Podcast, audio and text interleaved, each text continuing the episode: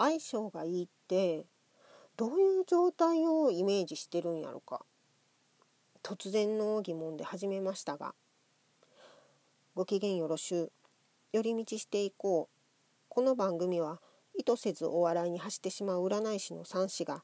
そこら辺の目についたことを気の向くままにお話しいたします。そうなんよ。占いをするしないは置いといてそもそも相性が良いとか悪いとかどこで判断してるんやろ？恋愛夫婦関係親子関係こういう身近な関係だと実際に顔を合わせる距離にいることが多いけど SNS とかだけ例えば Twitter なんかは典型的なんだけどどこに住んでいるとか性別年齢何も詳しいことはわからないけどつながっていてまあ一方的にフォローしているだけでも相性がいいとかこれは無理って感じることってあるやん。その相性なんで判断してるんかな？って思うんですよ。実際会ったことがありなんとなくどんな人となりかっていうのも知ってて特に相性が悪いと感じなかったのに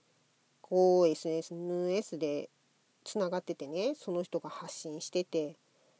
まあこれは主に文章だけっていうか、うん、文章を読むだけになるんだけどその発信を見たらなんか合わへんなとかなんか居心地悪いな心地悪いなっていうのがある場合があってでそれとは逆にほとんどその人の発信だけで「わあこの人自分と合う」とかってね判断したり不思議やんね相性って私は占いをするから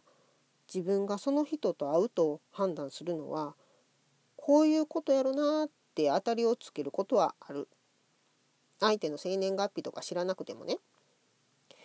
いろんな人を見てきているので占いじゃないところでまあ判断することもあるけど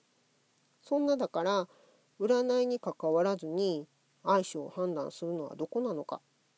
うん、気になったりします。そうやな気が合う呼吸が合うテンポが合う感性うん感性が合うあと何があるかなただね相性だけでは関係って続かないもんなのね。よくご縁って言うでしょ？あれがないとつながらへんよね。縁があっても相性がいいわけではないからまあここは混ぜて考えない方がええんやけどね。ツイッターの、うん、私のアカウントでアンケートを出すのでよかったら考えを聞かせてくださいね。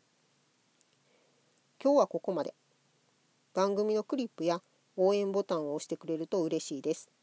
ご感想やこの番組で話してほしいことがあれば Twitter の方へお便りくださいね。それではまた。